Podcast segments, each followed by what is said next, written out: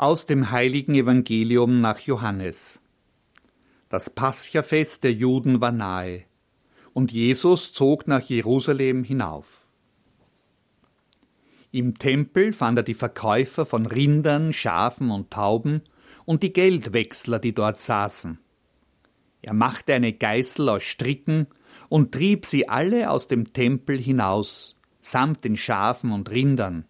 Das Geld der Wechsler schüttete er aus, ihre Tische stieß er um, und zu den Taubenhändlern sagte er Schafft das hier weg, macht das Haus meines Vaters nicht zu einer Markthalle. Seine Jünger erinnerten sich, dass geschrieben steht Der Eifer für dein Haus wird mich verzehren. Da ergriffen die Juden das Wort und sagten zu ihm Welches Zeichen lässt du uns sehen, dass du dies tun darfst? Jesus antwortete ihnen Reiß diesen Tempel nieder, und in drei Tagen werde ich ihn wieder aufrichten.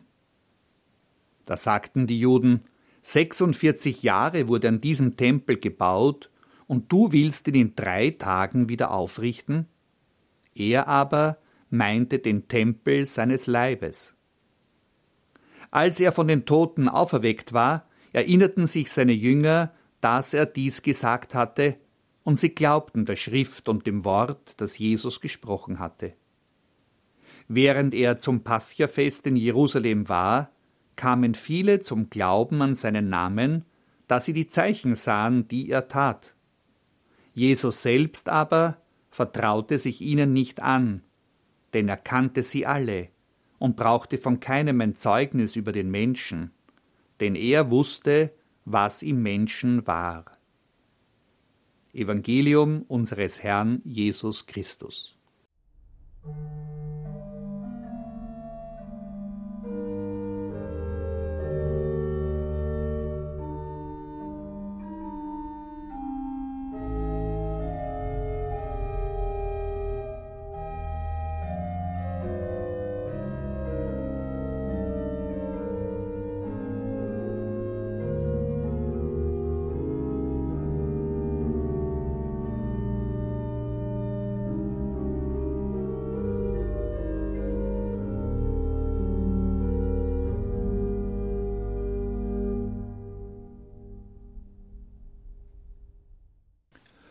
Fasten hat mit Reinigung zu tun, den Leib entschlacken, Speck abbauen, Übergewicht vermindern.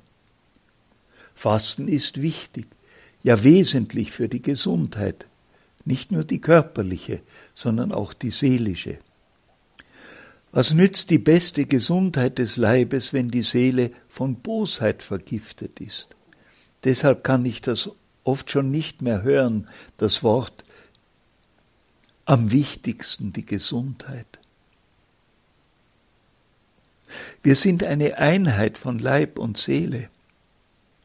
Alle Religionen kennen den inneren Zusammenhang von Fasten, Beten und Werken der Barmherzigkeit. So ist es im Judentum. So lehrt es Jesus in der Bergpredigt, so auch der Islam. Das erklärt wohl, warum heute am dritten Fastensonntag das Evangelium von der Tempelreinigung durch Jesus gelesen wird. Um Reinigung geht es Jesus. Er ist aufgebracht, zornig über das, was er im Tempel in Jerusalem sieht. Erleben wir etwa einen gewalttätigen Jesus, der doch sonst den Frieden gepredigt hat? Man hat versucht, die Szene im Vorhof des Tempels so zu deuten, dass Jesus sich der gewaltbereiten Partei der Zeloten angeschlossen hätte, die mit Attentaten und Terrorakten eine neue, eine bessere Gesellschaft erzwingen wollten. Immer wieder haben wir solche radikale Gruppen. Sie versuchen mit Gewalt eine gerechte Gesellschaft durchzusetzen.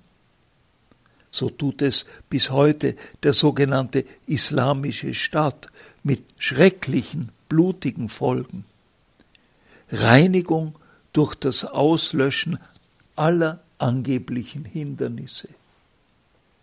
Nein, die Aktion Jesu im Tempel war nicht mehr und nicht weniger als eine symbolische Handlung.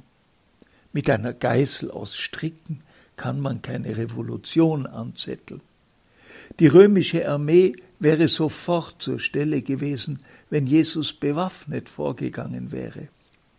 Immerhin, heftig war sein Eingreifen, nachhaltig war es sicher nicht. Ihn empörte einfach das Geschäftemachen am heiligen Ort. Sicher wäre er auch heute kritisch, wenn er den Rummel mancher Wallfahrtsorte sähe, wo das Geschäft blüht. Macht das Haus meines Vaters nicht zu einer Markthalle. Doch war Jesus naiv? Wie soll der Tempel, der Kult, die Religion ohne Markt und ohne Geld funktionieren? Der Tempel muss erhalten werden.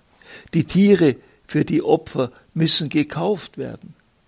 Dazu braucht es Geld. Jesus hat für sich und für seine Jünger die Armut gewählt. Aber auch er und seine Jünger waren auf die Wohltätigkeit der Menschen angewiesen, die sie unterstützt haben, auch finanziell, besonders eine Gruppe von Frauen aus Galiläa. Im Übrigen hat Jesus selber Steuern bezahlt und seine Jünger haben Arme unterstützt. Warum also diese zumindest symbolische Gewalt gegen die Händler und die Geldwechsler im Tempel? Der anschließende Wortwechsel mit seinen Kritikern weist uns auf die Spur. Reißt diesen Tempel nieder, und in drei Tagen werde ich ihn wieder aufrichten. Verständlich, dass niemand diese Worte damals verstand. Später begriffen es seine Jünger. Er meinte den Tempel seines Leibes. Nach der Auferstehung am dritten Tag, nach seinem grausamen Kreuzestod, verstanden sie, was Jesus damals gesagt hat. In unserem Leben gibt es beides, die Markthalle und den Tempel. Unser Alltag gleicht meist mehr einer Markthalle. Der tägliche Wirbel, die Arbeit, das Geld, die Sorgen, die vielen Beschäftigungen, dazu die Medien, das Handy, die Flut an Nachrichten, leider auch Konflikte und sogar Kriege. Das Gegenbild zur Markthalle ist der Tempel, das Haus des Vaters, der Ort der inneren Ruhe inmitten des Alltags, das stille Werden der Seele, die Sammlung zum Gebet. Jesus spricht von seinem eigenen Leib als Tempel. Der Apostel Paulus wird später fragen, wisst ihr denn nicht, dass euer Leib Tempel Gottes ist? Ist es nicht verständlich, dass Jesus zornig wird, wenn alles zur Markthalle wird und der Mensch dabei zu kurz kommt, seine Seele, seine Sehnsucht nach dem Tempel des Herrn? Deshalb, Tempelreinigung ist angesagt, dringend.